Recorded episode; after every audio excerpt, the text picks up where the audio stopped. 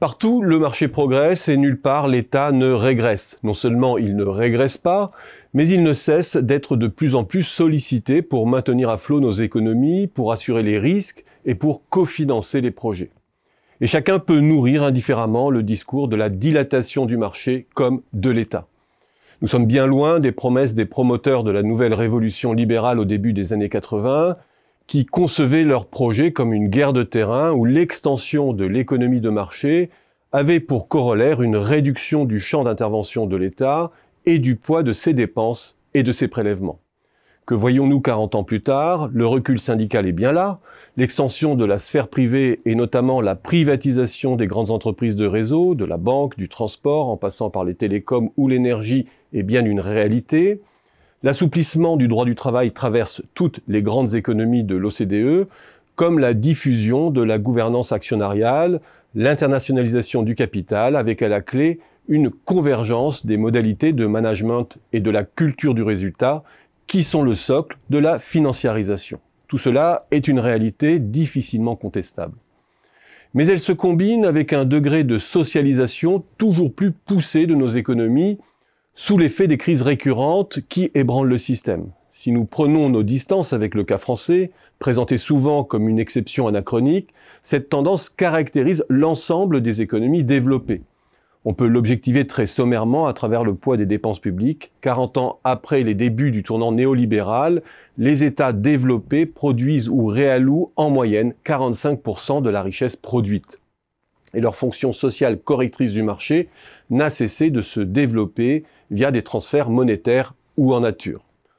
Pour trois raisons essentielles. Premièrement, les besoins inhérents au domaine à forte externalité, que le marché ne peut gérer à travers le système des prix, ne cessent de générer des besoins croissants. Santé, éducation et maintenant enjeux climatiques, qui sont le socle de l'efficacité et de la soutenabilité des économies à moyen et long terme, mobilisent toujours plus de moyens. Ces secteurs en dépit des fausses promesses du numérique, ne disposent pas de forts gisements de productivité pour faire mieux à moindre coût. Et leur mise sous gestion privée génère plutôt une hausse des prix, à l'instar du système de santé et d'éducation américain. Des asymétries d'information étant trop puissantes pour permettre aux consommateurs d'objectiver la juste valeur du service rendu et faire jouer la concurrence. Deuxièmement, la digitalisation permet aux États d'affronter et de gérer, dans des économies inévitablement de plus en plus complexes, des situations normatives qui deviennent elles-mêmes toujours plus complexes. À la paperasse envahissante et à la multiplicité des guichets se substitue une intrusion moins chronophage, moins visible des algorithmes, qui accroît le contrôle, la sophistication individualisée des aides, des normes, avec pour point d'orgue la crise sanitaire. Une tendance très éloigné du désir libéral candide de simplification administrative. Enfin, la libéralisation de nos économies, à travers sa financiarisation, a produit de façon souterraine, sans que le projet ne soit jamais explicite, une nouvelle configuration de la gestion du risque qui concentre sur les États une fonction assurantielle qui initialement était portée par les entreprises et in fine par la finance.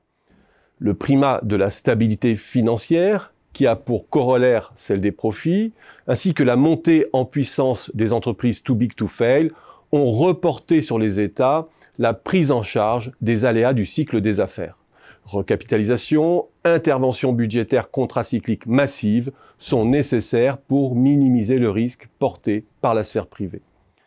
La flexibilité de la masse salariale, inhérente à la stabilité financière, exige elle-même une intervention croissante des États en matière de sécurisation du pouvoir d'achat et des débouchés. Revenus de substitution ou complémentaires, chèques ponctuels, chômage partiel, etc.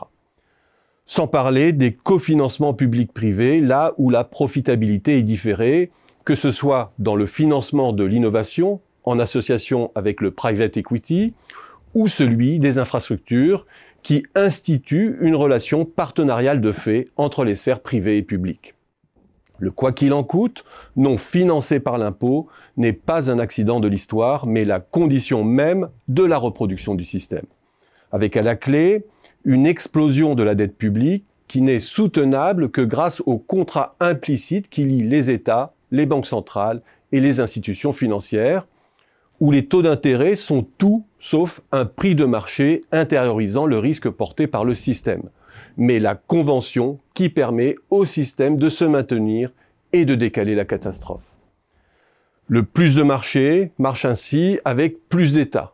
C'est un constat faussement paradoxal qui ne fait finalement que réactualiser la critique marxiste de l'État, instrument au service de la classe dominante.